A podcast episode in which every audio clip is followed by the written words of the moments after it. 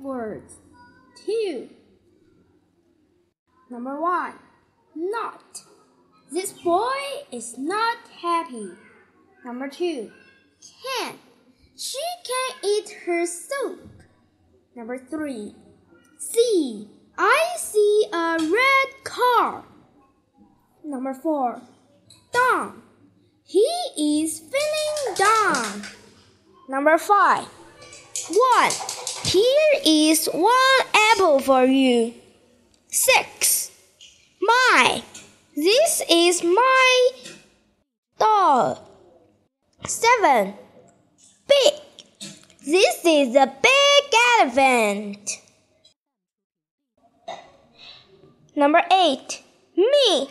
This apple is for me. Number nine. She can come with me. Number ten. Little. This is a little baby. Number eleven. Blue. This is a blue car. Number eleven. Number twelve. Red. I like red apples.